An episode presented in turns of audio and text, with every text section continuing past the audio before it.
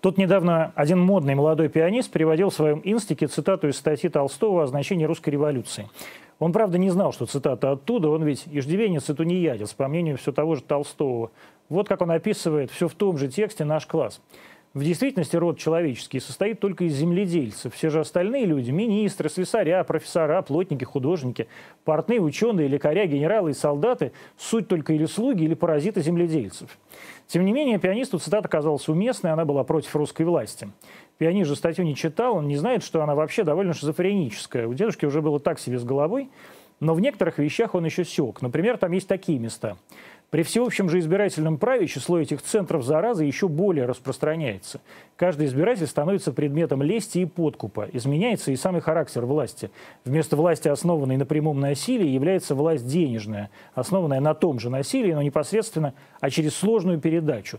Так что при представительном правлении вместо одного или немногих центров разврата является большое количество таких центров. То есть появляется большое количество людей, праздно живущих трудами рабочего народа. Появляется тот класс людей, который называется буржуазией, то есть людей, которые под покровительством насилия устраивают себе жизнь, свободную от тяжелого труда, легкую и приятную. Но так как для устройства такой легкой и приятной жизни для, не для одного монарха с его двором, а для тысяч маленьких царьков нужно много предметов, украшающих и веселящих праздную жизнь, то всегда с переходом власти из деспотического в представительное представляется, появляются изобретения, облегчающие доставление предметов удовольствия и ограждения жизни богатых классов. Это вот как раз про пианистов, министров, гимназистов и журналистов. Да, цитата была про то, что ужас, ужас, ужас, русское правительство своими зверствами само себя доведет до революции. Для справки, в 1907 году было приведено в исполнение 456 смертных приговоров из 1056 а, объявленных. Остальные заменены на каторгу. В этом же году террористы эсеры убили 1231 чиновника и 1768 частных лиц.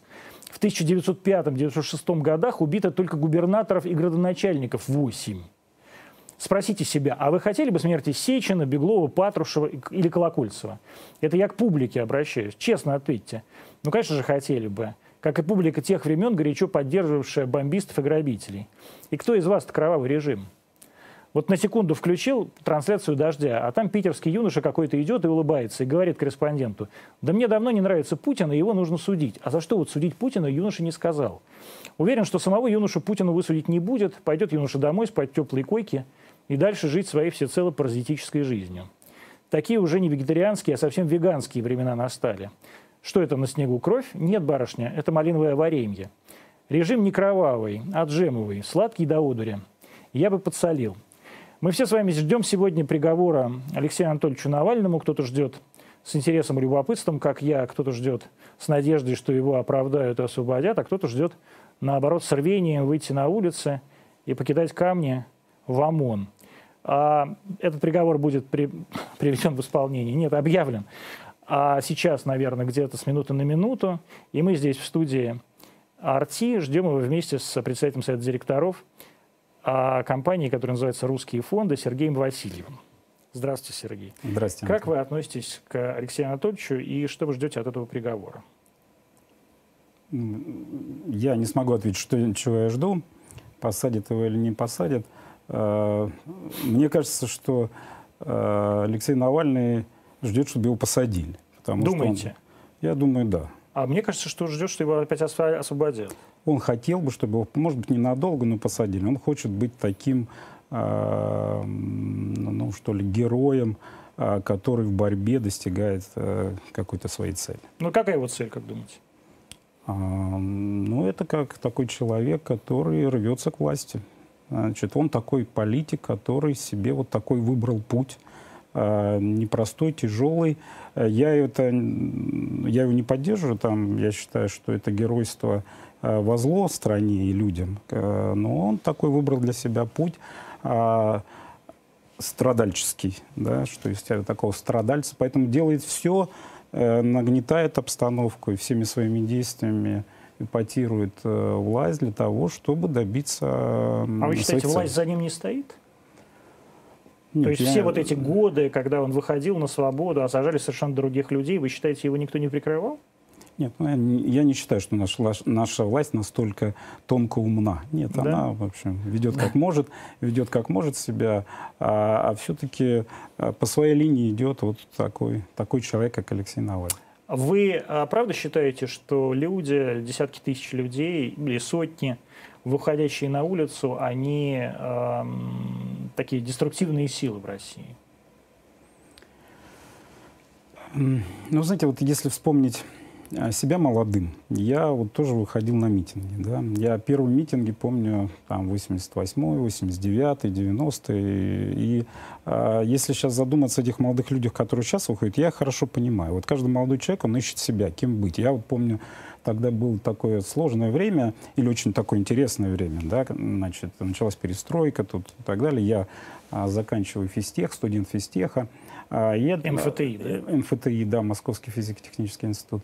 А, правильно начинаются какие-то бизнесы, а это не бизнесом, а кооператорством называлось. 80-е, конечно. А, 8, конец 80-х. И вот я для себя, как молодой человек, я не понимал, чем, как я могу себя проявить. То ли в науке, то ли уже как бы в бизнесе, то ли в политике, потому что на самом деле политика была тоже таким очень... Можно было, как Игорь Иванович Стрелков, вот, взять, уехать, э, воевать куда-нибудь в Боснию. Ну нет, тогда, если вспомнить там конец 80-х, тогда возникали же из ниоткуда какие-то адвокаты, значит, которые становились, или какие-то следователи, Богдлян, Иванов, если помните, так сказать, которые э, в одно мгновение становились вообще очень звездами. такими звездами, популярными. И на самом деле а, всякий молодой человек, он тоже хочет быть звездой в каком-то смысле, да, и очень быстро хочет этого достичь. И политика тогда казалась, ну, таким быстрым путем, э, там, быстрый способ, там, да, Но она добраться. И была. А там, я помню, первый съезд народных депутатов СССР, потом РСФСР, Верховный Совет избрания. То есть я, вот тогда, э, значит, мы все искали, я тоже, я поэтому прекрасно понимаю этих молодых людей, которые вот сейчас выходят, они тоже себя ищут. Но вы против них или за них?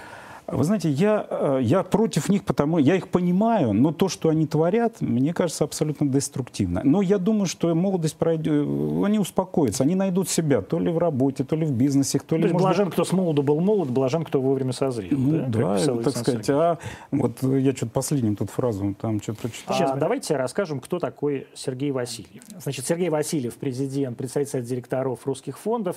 Русские фонды – это компания, которым, а, которой принадлежит а, куча всякого бизнеса. Это бизнес, например, оловянный, бизнес агропромышленный.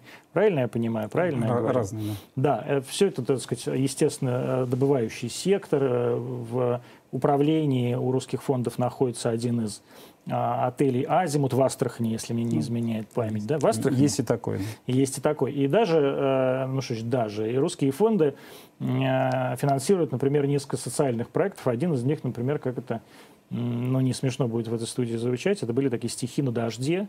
Э, Сергей Васильев, э, друг владельцев телеканала «Дождь», давний знакомый Александра Винокурова, правильно? Да, я, я еще так собираю э, Да, это я потом мы с вами поговорим. Сборники что, поэтов Серебряного да, что века. у вас поэтому... да, огромная коллекция первых, правильно я понимаю? Да, да. Первых изданий, первых прижизненных изданий поэтов Серебряного века, то есть это букинистические аукционы, это все мы любим. И Сергей Васильев восстанавливает, это огромный труд, поверьте мне, Э, усадьбу князей Куракиных в Тверской области. Э, это дикие деньги, и это очень полезно для России. Вот. А находится здесь Сергей Васильев, потому что Сергей Васильев э, по поводу протестов, которые сейчас происходят в России, сделал довольно много ярких заявлений в своем Фейсбуке. Вот, например, такие. Протест должен подавляться в зародыше. В случае реальных беспорядков и, не дай бог, каких-то насильственных действий Навальному обязательно нужно будет вкатить лет 10. Это к вопросу о сегодняшнем, о сегодняшнем приговоре. Реального срока. Если государство хочет себя сохранить, оно должно уметь себя защищать. Это понял Ельцин, первым решившийся применить силу против митингующих и танками расстрелял в 93-м антипрезидентские выступления. Надеюсь, и Путин сегодня не будет слюнтяйничать. Вот давайте разовьем эту тему. Вы правда считаете, что Ельцин тогда в 93-м был прав? Но если смотреть мои политические взгляды, то я, безусловно, был на другую сторону баррикад. То есть там? За Верховный За Совет. Рудского? Да, за Рудского. А, но разница в том, а, вообще, если сейчас же много дискуссий, по-моему, что было тогда в 93-м, а, но ведь это не было, это ведь не был э, противоборство президента с какой-то кучкой оппозиционеров. Это, было, это была конкуренция между президентом и избранным Верховным Советом и депутатами Верховного Совета. То есть вполне себе легитимными... Причем не просто легитимно. Знаете, я э, приходил туда, когда там, а, значит, оцепили уже там Белый дом, я приходил туда каждый день на задний двор, там уже собирались толпа, уже начинали, начинали какие-то там жечь костры. И я помню, когда вся толпа ожидала решения Конституционного суда, который должен который был тогда объявить возглавлял Зорькин. Значит, Еще Зорькин? Да, точно, он же был на стороне Да, и вот объявили, что Зорькин объявляет о том, что а, президент нарушил Конституцию. Да, и тогда восторженная толпа, вот все, кто там поддерживал, а, поддерживали Белдем, они были уверены, что они защищают Конституцию. И это, это не были оппозиционеры вот в том виде, как это сейчас вот на площадях там Москвы, А вы думаете, что люди, которые сейчас выходят на улицу, они уверены, что они не защищают Конституцию? Они защищают 31-ю статью Конституции, позволяющую всем людям... Ну, они защищают свою трактовку Конституции. Но когда тебе объявляют, что глава Конституционного суда объявляет о том, что президент нарушил Конституцию, это все-таки разные вещи, чем какой-то молодой человек, идущий по улице, говорит, я считаю, что по какой-то там а статье мне не разрешают... А сейчас вы с этим не согласны? С чем? С тем, что вы тогда защищали Конституцию. Нет, я тогда был с этим согласен. А я сейчас? Вот помню, я, хочу ответить на ваш, э, там, Антон, вопрос.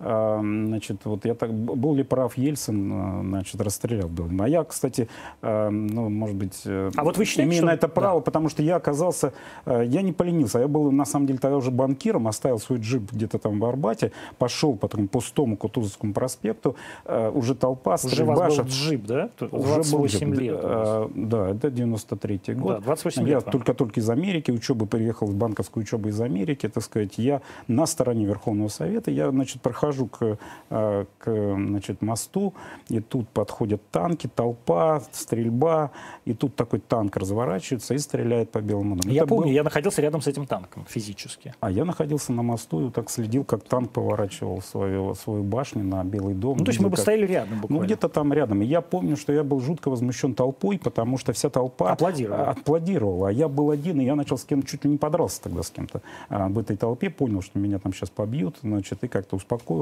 Но для меня тогда это был большой удар, что значит, Ельцин расстрелял Белый дом, но э, вы знаете, вот в этот момент я как-то для себя, может быть, до, до этого момента я Ельцин, Ельцина воспринимал как такого противника политического, потому что я был других взглядах, как мне кажется. Но в этот момент я как-то понял, что ну, это царь, вот такой самодур, русский царь. Вот он ударил по столу, так сказать, и сделал так, как может. И я, э, знаете, я не, остал, я не стал его политическим э, значит, э, союзником, вот политические взгляды мои не изменились. Но когда там, Ельцина хоронили в на храме Христа Спасителя, я отпевали. пошел, отпевали. Ну, прощались, да? Прощание, на прощание. Я пошел, потому что считаю, что, так сказать, любой русский человек, российский гражданин, он ну, должен воспринимать власть как священную. Да? То есть как, даже самодерж... если, То есть как самодержавие. Как самодержавие. Даже если ты не согласен, с, даже если ты с ним не согласен. В конце концов, цари меняются. Они вот уходят. говорят, Алексей Анатольевич завели сейчас уже в зал э, судебных заседаний Мос Мосгорсуда, и у нас есть трансляция оттуда.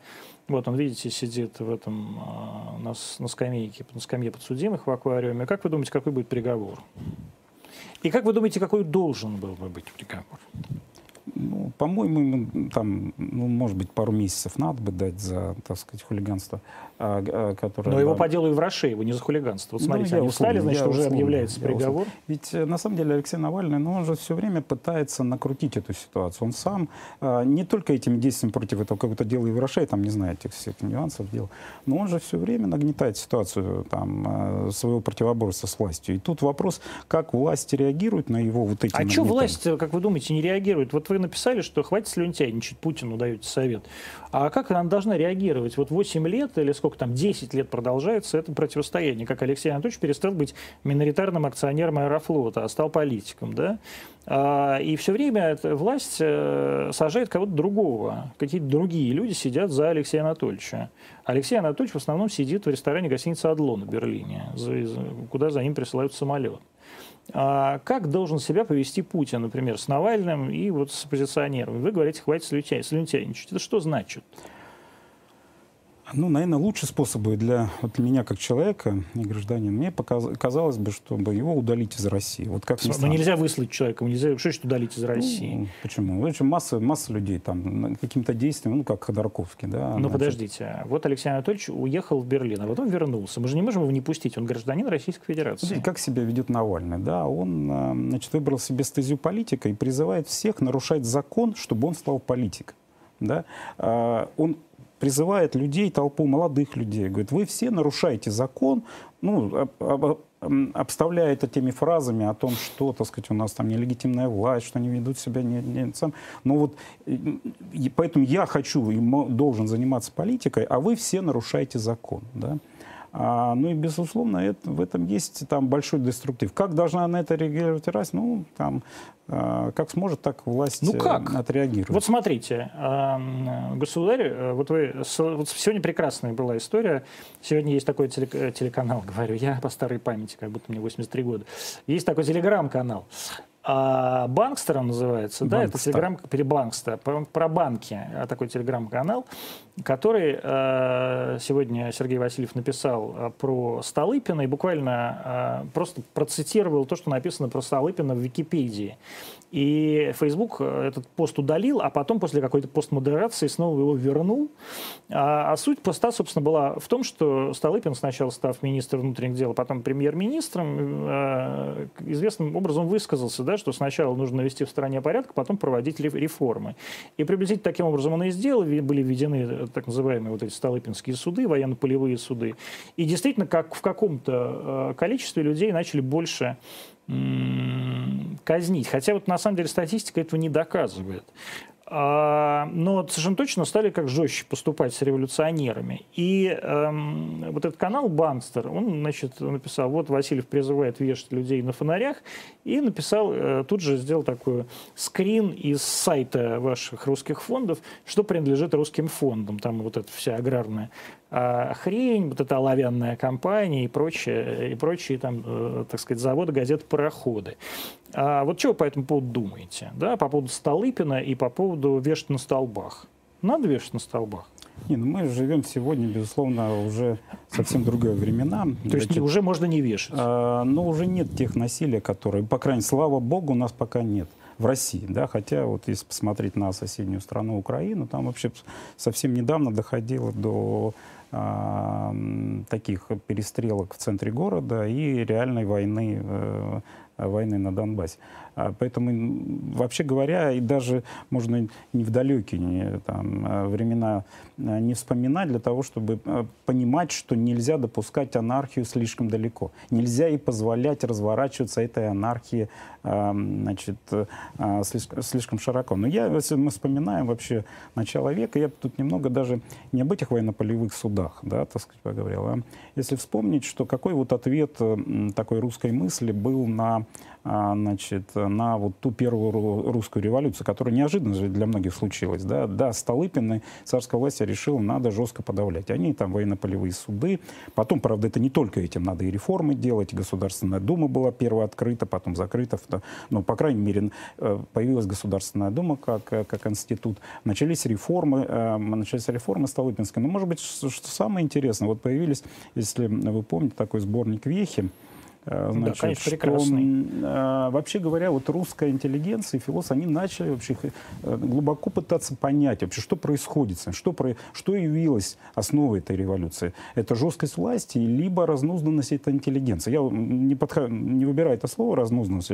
Вот что является истоком этой русской, э, является русской революции. И во многом а, вот те авторы, там, Вехова, они, Вехи, они ведь приходили к мысли, что а, сама же интеллигенция во многом многом виновата в том, что происходит. К сожалению, вот если смотреть, что у нас э, сегодня нет такого, может, понятия уже интеллигенции. Ну, назовем Почему это... нет? Вот они же все ну, есть. Мы все там, отчасти... От Сергея до Пархоменко до Евгения Альбанца. Да, да, да. Значит, э, к Вы же тоже, на самом деле, Да, да мы все, мы все, в общем. И я, в общем, современный интеллигент. А почему-то нет вот этой попытки а, вдуматься, ну, что является вот этой причиной. Ведь э, там одна власть, ее ошибки являются а, а, той проблемы, которая там э, раскручивает всю эту спираль, всю эту спираль взаимно. Либо все-таки вина и в нас, в самих, да, в том, ну, что говорите... мы сами раскручиваем. Да, Сегодняшние но... социальные сети, которые, которые Навальный, его там этот Волков, сидящий за границей, вот то, какими... Ну, вот 100 миллионов просмотров ну, это Фейсбука.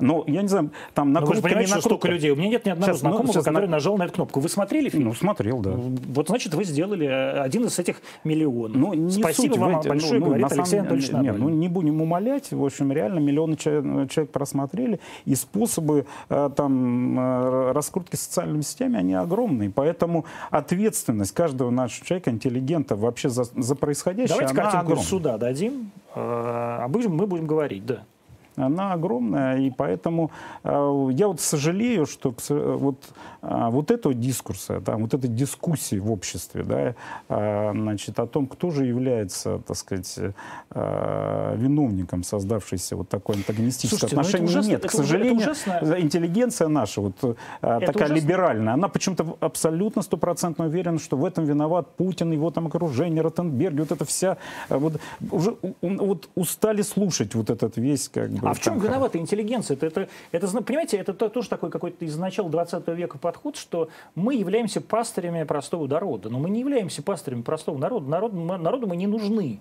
Вот это тогда не приходило в голову. Вам не кажется, что на самом деле мы на черта народу не сдались? Нет, с этим я абсолютно согласен, что народу... Так в чем тогда? Народу, народу, не нуж, э, на, народу вот эти все интеллигентские, так сказать, э, рассуждения не нужны. Но... А в чем тогда вина интеллигенции, если на самом деле она народу не нужна? Ну, и знаете, мысли ее народу не интересны. Она, может быть, не нужна, но вот эти деструктивные действия, которые там этой раскруткой интеллигентской а, происходят, они ведь могут действительно привести к экономической трагедии в стране, как, связанной со сменой власти. Ну, вот давайте посмотрим на соседнюю Украину. Ведь это раскрутка но это сетей... украинская виновата. Ну, почему националистическая украинская интеллигенция виновата? Прежде всего, кто раскрутил эти... Вот кто начал, кто, кто раскрутил эту украинскую молодежь, э, чтобы она начала кидать бутылки Молотова кто? в Беркут? Ну кто? Кто? Святослав Покарчук? А это вот Кто? общие, там, я не знаю, можно, можно перечислить кучу интернет, э, интернет-изданий, а можно там весь украинский олигархат, который все так, это подкармливал. Значит, э, извините, пожалуйста, срочная новость. Суд отправил Навального в колонию на три с половиной года. Реальный срок. В Москве оцеплен центр, в Петербурге оцеплена Дворцовая площадь, Невский проспект. Три с половиной года реально бы срок. Вы считаете, э, это справедливый приговор? Ну, по совокупности я хочу Заслужила? отдать должное, да, от должное власти, что она не слюнтяйничает. То есть вы согласны с Владимиром Владимировичем Путиным и судом? Я согласен с российским законом и судом. Но я думаю, вот вы говорите, я, я, но, но я согласен, что Алексею Навальному есть право что-то там обжаловать. Может быть, есть Мочите. право что-то что обжаловать его. Пусть, пожалуйста, пусть да. обжалует. Но, там... Ну, то есть, да, мы понимаем, что есть суд э, э и верх, и высшие, и высшие инстанции, и есть апелляционный суд. То есть, как бы понятно, что будет поданная апелляция кассация, вне всякого сомнения. Сергей Васильев, э, председатель директоров русских фондов в эфире «Арти», согласен с решением суда, приветствует, э, так сказать, решение судебной власти и нашего закона. Подписывайтесь, пожалуйста, на канал э, Антонима, который вот там стоит кнопочка где-то внизу. И, пожалуйста, не забывайте про колокольчик, это реально очень важно для нас, для всех. Спасибо, что вы с нами. А, и тем не менее, вот сейчас совершенно очевидно произойдут еще произойдет целая серия митингов в поддержку Навального и против этого решения суда. Вы говорите о том, что это решение, это решение по закону. И называете эту толпу анархистами. В то же время совершенно очевидно, что они никакие не анархисты, они не против власти, они против конкретно той власти, которая сейчас есть, э, сидит в Кремле.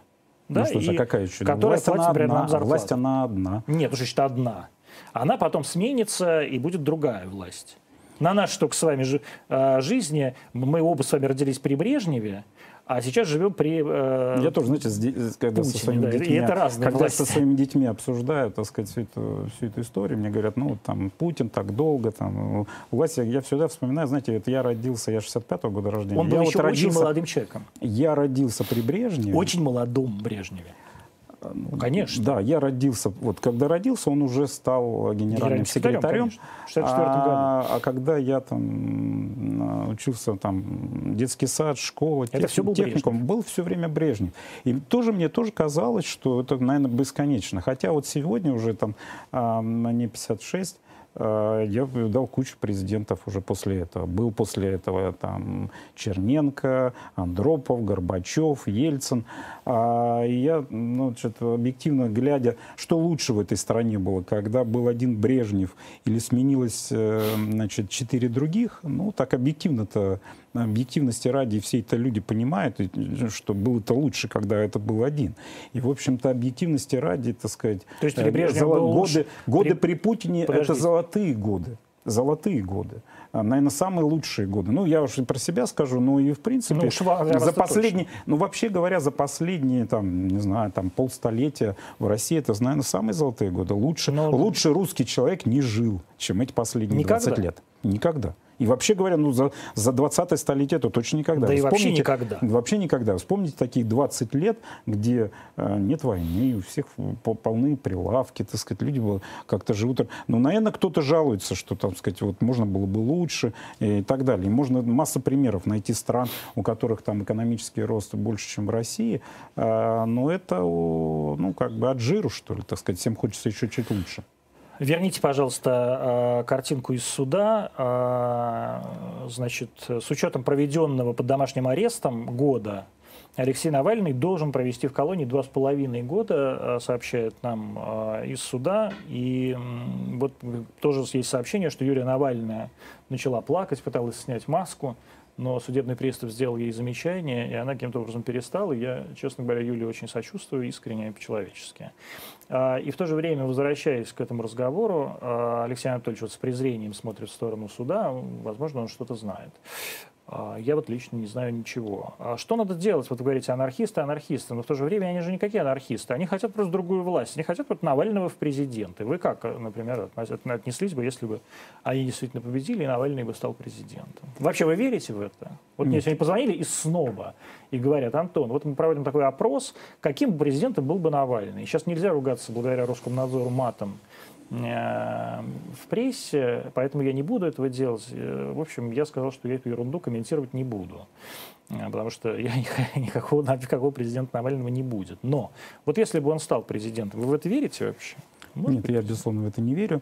Есть, Богу, и, и считаю, что российским президентом должен быть тот человек, который э, будет избран на всеобщих Ну вот если выборах. он будет избран, он может быть избран на всеобщем... На всеобщих э, честных выборах Навальный в России выбран быть не может. Почему? Потому что российский народ не выберет Навального. Почему? Ну, это факт. Нас верните, пожалуйста. Значит, это факт и статистика, да, ну, так сказать, сколько раз, он уже, он же, он уже несколько раз участвовал в различных выборах, да, ну, собирает свою мизерную там... Ну, как мизерную в Москве 27%. А, ну, это там, если помните, насколько я помню, там с помощью власти, да? Ну, я не знаю. Если, вот видите, вы опять же говорите, что я вас спросил, да, власть стоит за Навальным? Вы сказали, нет. А сейчас вы говорите, с помощью власти. Значит, власть стояла за Навальным? Я, я не политик, я, я там не политик, не политолог, я так наблюдатель, может быть, точно так же читаю. То есть вы считаете, что власть помогала тогда ну, Навальному ну, набрать свои 27%? Там, там, какого-то оппонента Собянина найти, наверное, там какая-то, по крайней мере, не мешали. Там, ну, наверное, какой-то процент есть. Помнится, Прохоров выбирался, тоже такой же процент. Это примерно... Ну, Прохоров э, поменьше был, я руководил ну, избирательным да, штабом Михаила Дмитриевича, поэтому... А, значит, я думаю, всегда есть какая-то вот лояльная аудитория вот некого нового человека, так сказать, связанного с а, какой-то новой элитой там в Москве и в каких-то э, а, в каких-то крупных городах. Но если смотреть о, о общей статистике российской, э, такого не будет. А если такое будет, ну, это будет, к сожалению, трагедия. Вот если вспомнить, как выбирали Ельцина, ведь была ведь э, такая же, так сказать, Ельцин неожиданно откуда-то появившийся, ну, точнее, как ожиданно, так сказать, вот, а, значит... Э, Горбачев настойчиво его первым секретарем МГК. МГК, а, значит, вот откуда появился, и тут эти первые плакаты, а, первый, это будущий президент России, хотя ни слова президент не было, ни слова России не было, потому что все был, везде СССР. был только СССР, и не президенты, а председатель Верховного Совета или, в крайнем случае, генсеки, так сказать, избирались.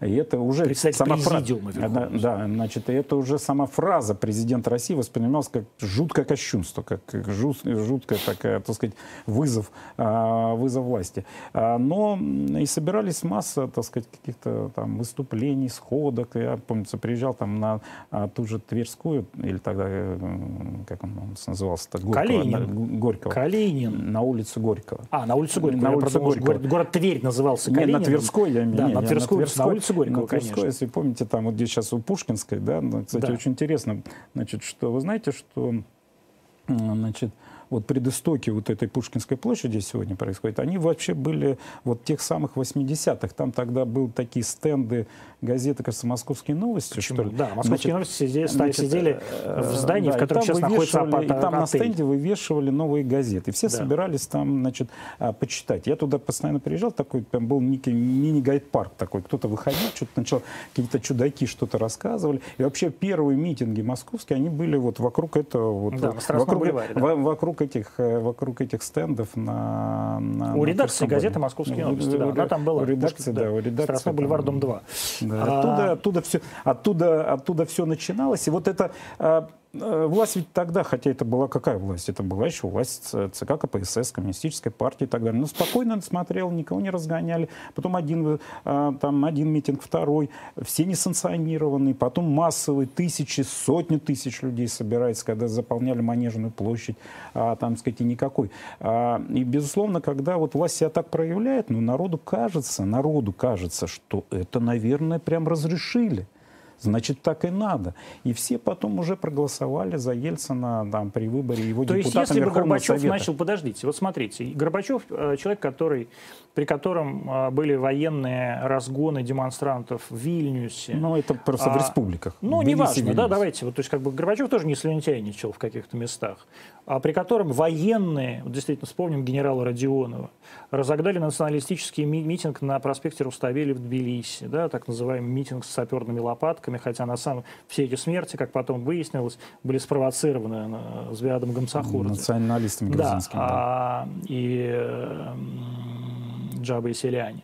Вот. Но а, м, если бы Горбачев был жестче в Москве, ведь Ельцин, как мы помним, уже был, не был первым секретарем МГК, был совершенно другой человек. А если бы Горбачев был жестче, вы считаете, что Советский Союз удалось бы сохранить? Ну, знаете, вот я э, не буду обобщать, вот, вот расскажу конкретно о себе. Я был студентом, я помню, съезд народных депутатов СССР, тогда, помните, затопали Сахарова. И я помню это событие, мы э, там решили студентами устроить, значит, мы такой, э, пишем такой плакат «Позор съезду», там, сказать, тайно у себя в общежитии, краской, значит, и идем. И я, значит, иду этот плакат, и мы хотим выйти на, на улицу. Я тогда у нас, э, наш факультет находился в городе Жуковском.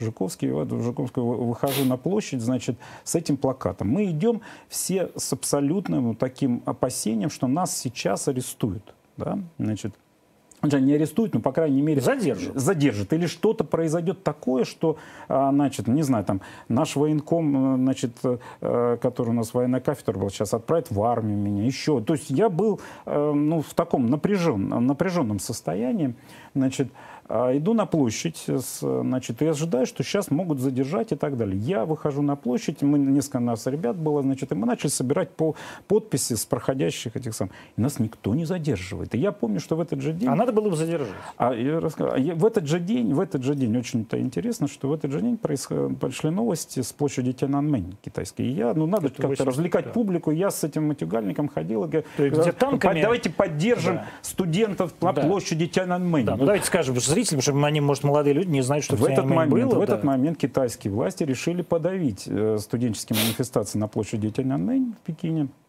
Разогнали, были сотни или даже тысячи убитых.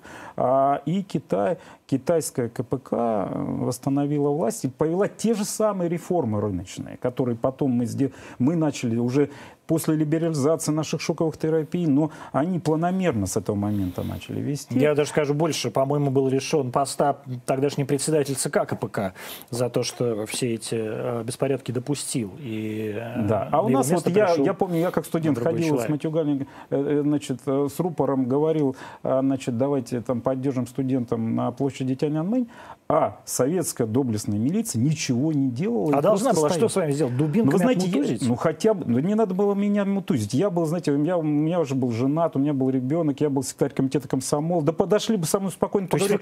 Есть... Я бы, по крайней мере, ну, ну не так бы себя вел. А я помню, что мы собрали огромную, так сказать, огромный такой, значит, подпи подписной лист и поехали, ну, а, общем, и поехали отдавать. Освобождали, освобождали. Освобождали. Э, и точно так же все. И точно так же, ну я же был, это один из миллионов тех людей, которые вот с каким-то порывом, когда мы все видели, что, слушайте, если милиция не против, у меня подсознательно, у меня молодого человека, что значит власть не против того, что там, она сама хочет, чтобы против нее это было. Смотрите, Если штаб Горбачев... Навального объявил об акции протеста на Манежной площади прямо сейчас. Я надеюсь, она перекрыта, и как раз полиция сделает все возможное, чтобы каких-то беспорядков не случилось. Что должны сделать, кстати, органы правопорядка сейчас с этой акцией? Вот вы говорите, жалко, что менты нас тогда не повязали. Что сейчас менты должны городские сделать? Ну, есть э, российские законы, если митинг не санкционирован, если собираются на несанкционированный митинг, они, они должны быть э, устранены. То есть их надо разогнать. Ну, разогнать. кого, кого, если, ну, уже те методы, которые там наша власть применяет, я думаю, их достаточно. На самом деле мы же видели те примеры, Но водометы которые... надо выводить в Москву? Танки? Водометы. Вот просто водометами сейчас вот ну, пока, мне кажется, этого нет. Так сказать. Ну вот я спрашиваю нет, пора уже? не надо, танки не надо. Это достаточно тех методов, которые, как вот Лукашенко показал в Минске.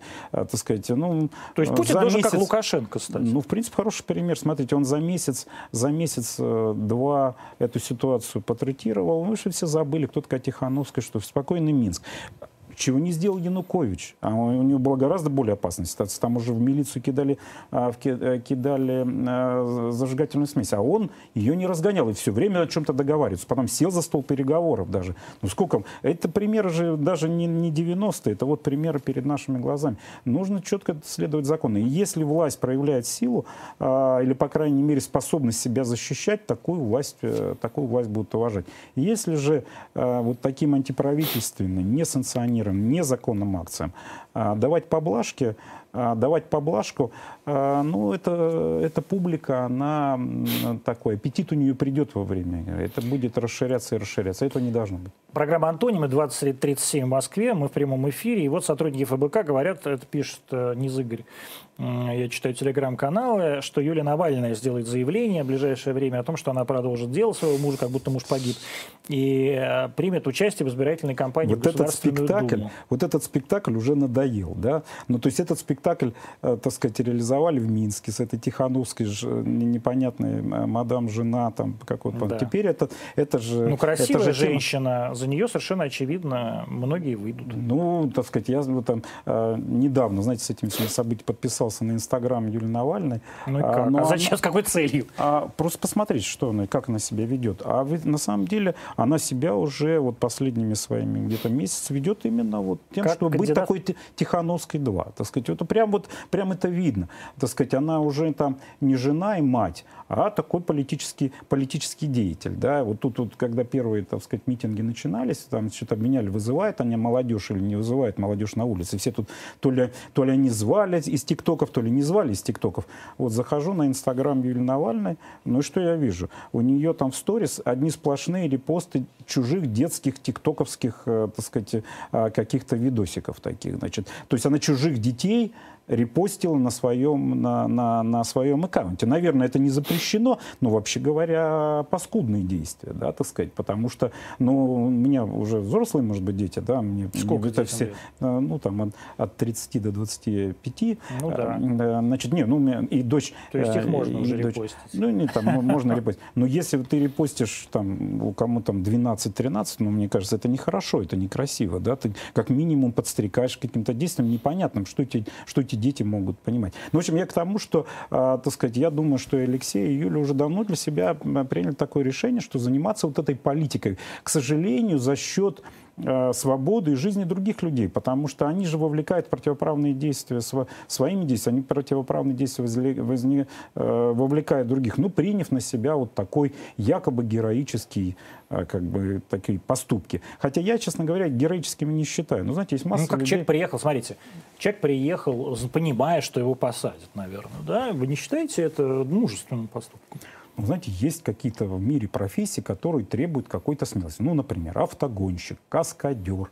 Можно еще там масса. Вот он, он в жизни зарабатывает тем, что рискует. Вот есть люди, которые зарабатывают... Как, военные. Значит, военные. Есть какие-то профессиональные военные, которые на какие-то военные компании, за это им платят деньги. Вот Э, политика, она может быть по-разному делаться, но вот, наверное, если какой-то такая, такой куш, за который ты решил взяться, а Алексей Навальный себе такой куш большой нарисовал, да, оно требует, возможно, от него какого-то риска, да, ну, так сказать, риск, э, мне кажется, там, что его посадят на два с половиной года, ну, достойный такой риск. Если вспомнить, я не хочу с Лениным связывать, но а можно с Манделой сравнить. Мандела сколько, 27 лет отсидел? Кто-то сидел, Ленин сидел, как-то Сталин сидел. Ленин сидели. недолго сидел.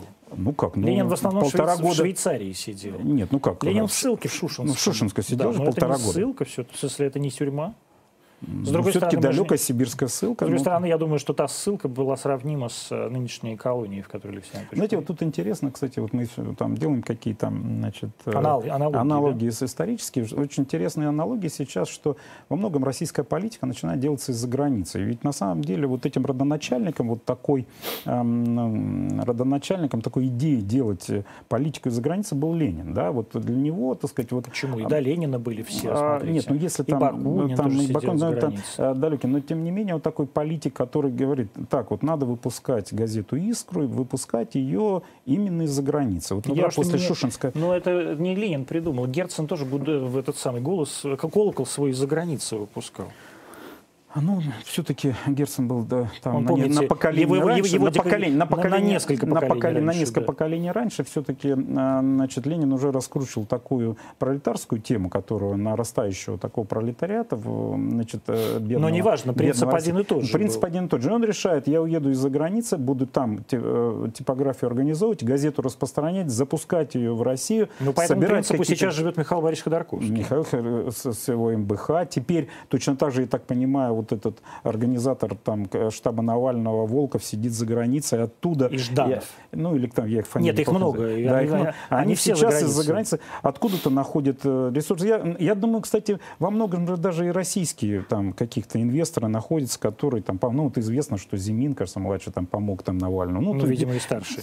Там, может, и старший. Потому что ну, нормально. Вот, я, нет, нет, посмотрите. Вот значит, они, они э, находят какие-то деньги для того, чтобы из-за границы вот это запускать. Да это не проблема. Это, я к чему? Вы это же можете за границу Нет, что-нибудь запустить? Я к чему, что вот давайте посмотрим на американскую какую-нибудь политику или французскую, там, Великобританию. Но есть такая, что э, люди, которые претендующие на власть в Америке или во Франции, ведут это из не французской территории или не американской территории. А вы искренне считаете, что демократическую систему в России можно сравнивать с демократической системой в США? Я, я, я это привожу к пример, что, э, Но что я тоже вот, просто э, такие аналогии примеры. начинались когда-то Лениным. И на самом деле к этому можно относиться...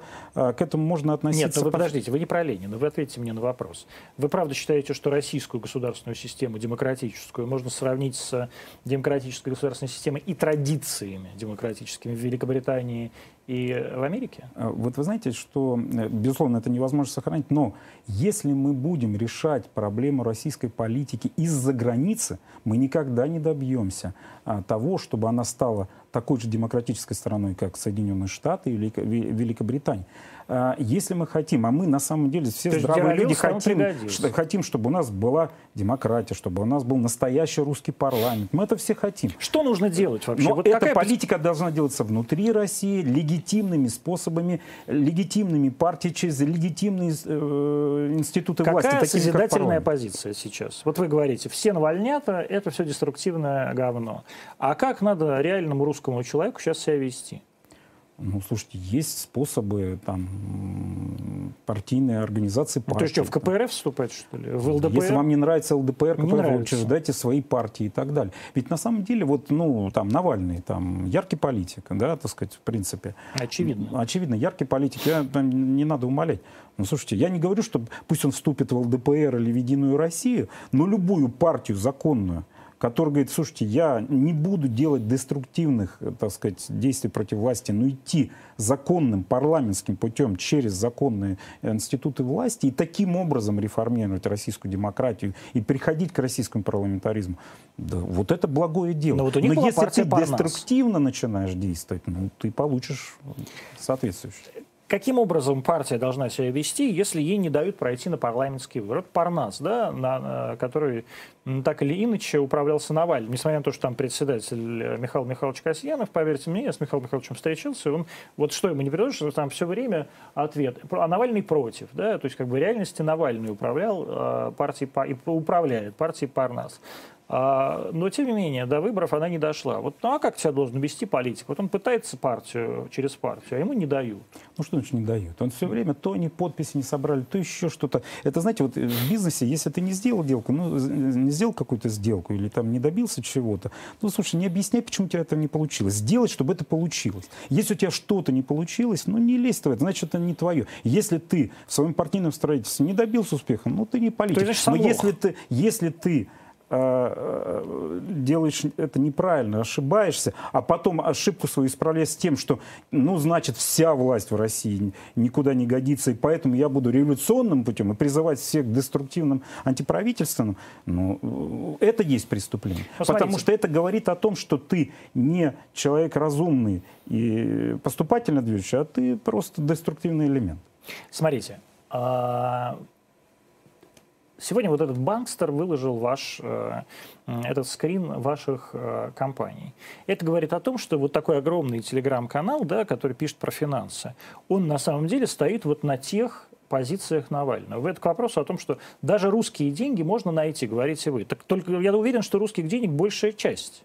То есть на самом деле большая часть российского бизнеса это люди вашего возраста, моего возраста, да, то есть это люди между 40 и 50 годами, да, до 60 годами, так скажем, да, которые стоят на очень либеральных и совершенно таких в значительной степени антипутинских позициях. Ну, я там читал какой-нибудь инстаграм сына Фридмана и, э, и так далее. Да, это все люди, которые, так сказать, выходили на митинги за Навального и против Путина. А как вы себя чувствуете сейчас в этом бизнесе? Насколько вам неуютно? В бизнесе? Ну вот вы, вы же, эти люди, они все как бы против власти.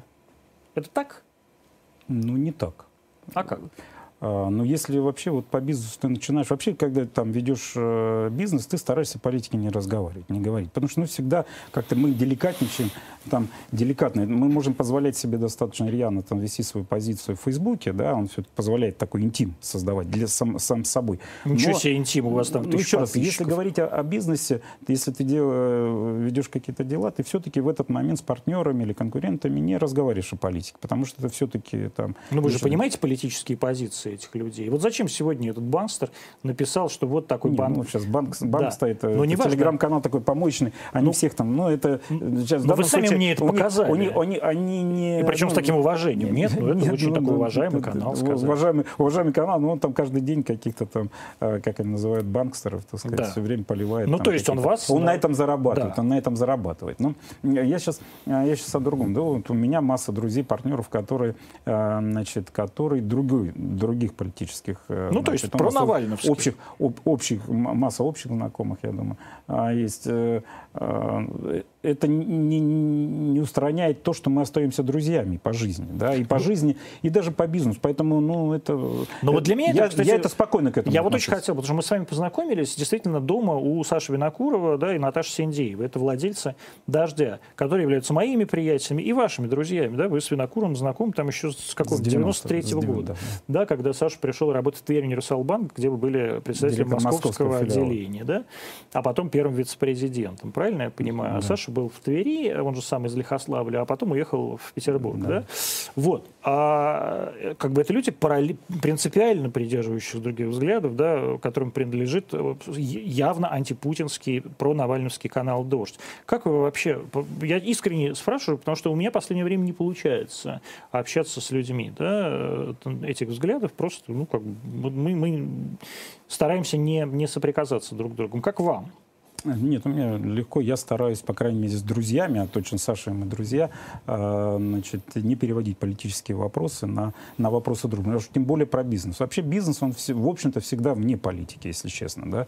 А, и э, так было э, там, надеюсь, так будет. Вообще очень интересно, ведь действительно вот сейчас Значит, когда мы стали вдруг задумываться, а у кого какие политические взгляды. Мы вот с Сашей, хороший пример, да и масса других людей, о которых я вот уже через многие годы узнаю их политических э, взглядах. Вот, э, ну, вот например, есть э, этот, там, как владелец Царьград этот. Да, Костя Малафеев. Костя Малафеев. Я с ним знаком, ну там, может быть, Шапочно, а, а, Шапочно, когда он возглавлял инвестиционный департамент МДМ банка. Вот интересно, знаете, мы все были инвестбанкиры. Саша Винокуров там возглавлял какие-то финансы, да. я там свои русские фонды, такой инвестиционный банк, мы тогда инвестиционным банкингом занимались. Малафеев, а Малафеев работал у Мельниченко. Да, у, Мельниченко в МДМ-банке.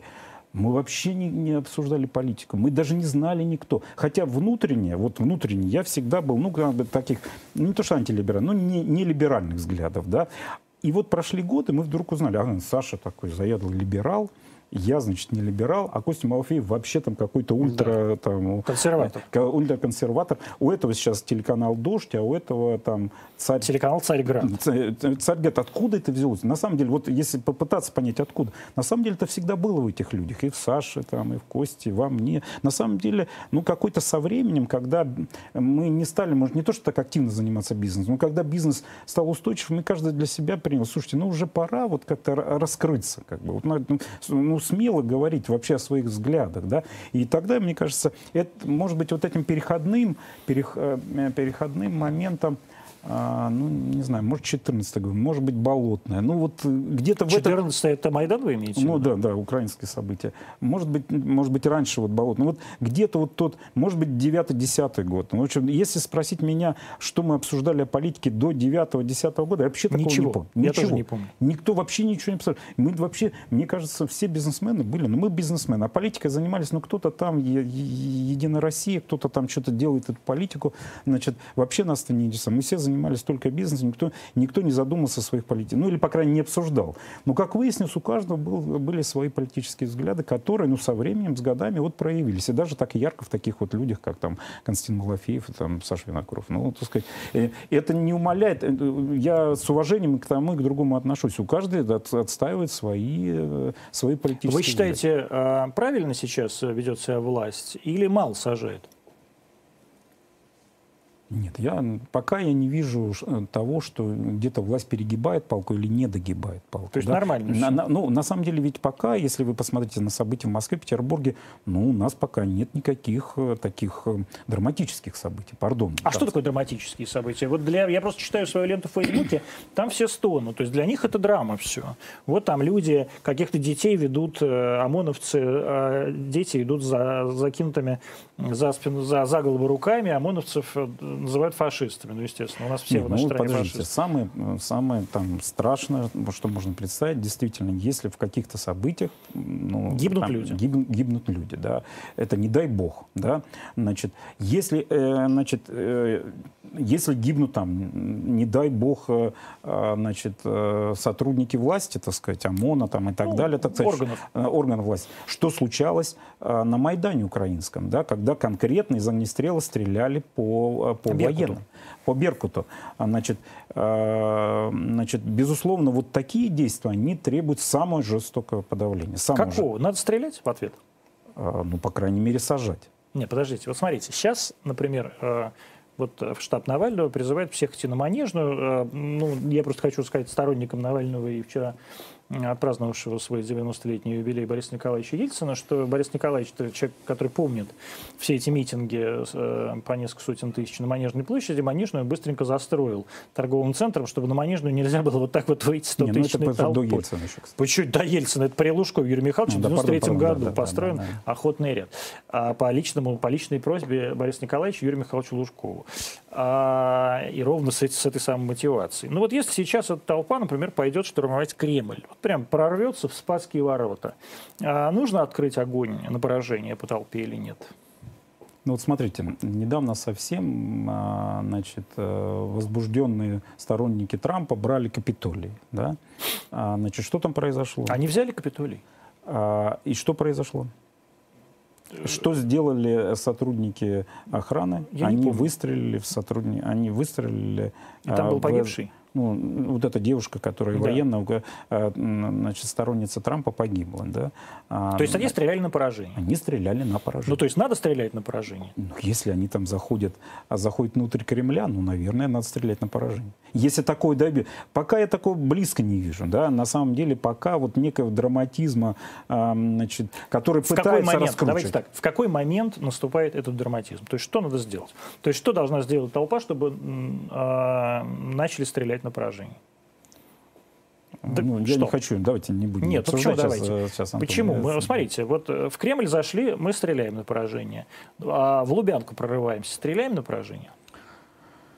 А, если начинается со стороны демонстрантов, э, митингующих насилие, насилие. Ну что такое насилие? То есть они нападают на, на охрану? На, да, на сотрудников власти. Да, но идут с дубинками, там, э, избивают и так далее. То, в принципе, это заслуживает и Ну вот смотрите, на, на, на, прошлых, на позапрошлых митингах, да, известно... Я, я сейчас, вы знаете, вот если вспомнить украинские события... Значит, а У нас 5 минут осталось, да, значит, если вспомнить, а, ведь там же действительно тоже сначала Беркут мирно там, ну как мирно? Ну условно но, мирно. Там, Вы помните, да, детей, как, как били студентов, якобы, они скрылись они в Михайловском дети, монастыре? Они же дети там, но там же не, не не, не было никаких смертей, но просто их побили. На этот ну, просто толпа... их побили. Мне нравится, как Сергей Васильев к этому относится. Но просто на это толпа ответила, что она побила Беркута. Да? Потом они начали закидывать э, сотрудников Беркута уже э, значит, э, бутылками Молотова, а что привело к первым жертвам. И вот тут, наверное, нужно было власти применять какие-то силы более серьезные. Я не говорю тут о там, стрельба есть, или не стрельба, но, скажем, вводить войска. То есть вот Янукович слюнтяйничал слюнтя... Он не вводил войска, потому что на самом деле, ну, безусловно, если перед тобой стоят Беркут просто с палочками, это одно. А когда приходят танки, это другое. Значит, я думаю, и толпа по-другому себя вела. Но, к сожалению, вот, э, а, то, вот эту, эту грань, которую позволил Янукович толпе, а, он позволил ей это, этому драматизму То есть танки в Москве это нормально, вы считаете, в таких ситуациях? Ну, если, если толпа позволит себе насилие да, над властью. Ну вот да, человеку, будет... а, ви, э, по этому самому водителю автомобиля с мигалкой АМР выбили глаз даже. Вы помните, как это выглядело? Власть не ввела Но никакие это все-таки, это все-таки мелкое хулиганство. То есть вы считаете, это, мелкое... это мелкое хулиганство? То есть когда... А, а что тогда не, не мелкое хулиганство-то? Э, ну, там, это уже посмотрим, как будет развиваться эти события. Ну, хорошо. Я думаю, что как раз действия там власти, они в том заключается, чтобы до этого не доводить. Хотя, вы знаете, а вы как если, думаете, если смотреть в мире, ведь масса событий. Смотришь и в Европе сейчас, там и водометы, и это, так сказать, вообще это становится нормой, вообще такая картинка становится Как нормой. вы думаете, будут развиваться события? И как вы хотели бы, чтобы они развивались? У нас три минуты осталось. Да, я бы хотел, я думаю, что так и будет развиваться, что а, значит, э, секта Навального, пардон, что я так называю, так сказать, ее сторонников, а, будут постоянно выходить, пытаться, так сказать, организовывать подобные протестные, протестные акции. Их будут э, значит, э, разгонять, и постепенно это все стухнет и все забудет. Усадьба Куракиных, которую вы в Тверской области устанавливаете, mm-hmm. да, это будет общедоступный музей или это ваше поместье? Нет, оно и сейчас общедоступно, все люди приезжают. Я, я там живу, и люди приезжают. То есть это такой, как по английскому типу, да, такой замок, в который можно купить билет? Да, пожалуйста, можно всем а, И там уже отреставрировано все? Да, все Где это находится? Это Зубцовский район Тверской области, там по волковом направлении. Поместье по, как называется? По, усадьба Степановская волос. Степановская волос. Вы абсолютно руинированный тогда купили? Это да, же Зеленин вам, наверное, еще? С 90-х был покинута, покинута усадьба. А, ну, стояла такая руина, я выкупил у, област, у области. Почем? Дальше, Помните? 32 миллиона, кажется. По тем временам, да? Рублей, это, да. это сколько тогда было? Миллион денег? долларов. Дол- миллион долларов. Мгм. И сколько вы вложили? Э, Шучу. После 10 я перестал считать миллионов долларов. Миллионов долларов, да? Я уже перестал считать, сколько это. В каком сейчас это находится состоянии, насколько это близко к тому, что было? Ну, близко. Всем, все, кто приезжает, нравится такое. Да? Это, в общем, усадьба такая богатая, дворцового плана. Там князь Куракин был э, таким э, состоятельным князем, любил роскошную жизнь, поэтому это был настоящий дворец. Мгм. А билет продаете или как? Э, Ну, там у нас пос- посетить парк бесплатно, но так как есть экскурсия, у нас экскурсия возит, 300 рублей можно. 300 рублей, да? Дешевле, И при этом вы живете дешевле, в- чем, вы дешевле, живете- чем э, в Архангельском. Да, и при этом вы живете в каком-то своем в там одном флигеле, флигеле, да? соседнем, там, Ага. флигеле. Ну, короче, будете в Тверской области, приезжайте в усадьбу князя Куракина, блестящего, блистательного князя. А, Открыли трактир, поэтому можно пе- перекусить. Так что Вообще, я, честно говоря, езжу по России и наслаждаюсь. Россия, вот сейчас был в Костроме, это великолепный совершенно город с отличной гостиницей, удивительным рестораном. Чувствуешь себя как на Рублевке, правда, я не шучу. И, а, в общем, это программа «Антонимы». Подписывайтесь на наш канал, ну, там вот кнопка, нажимаете на колокольчик. У нас в гостях был представитель совета директоров а, компании «Русские фонды» Сергей Васильев. Всего хорошего, до завтра.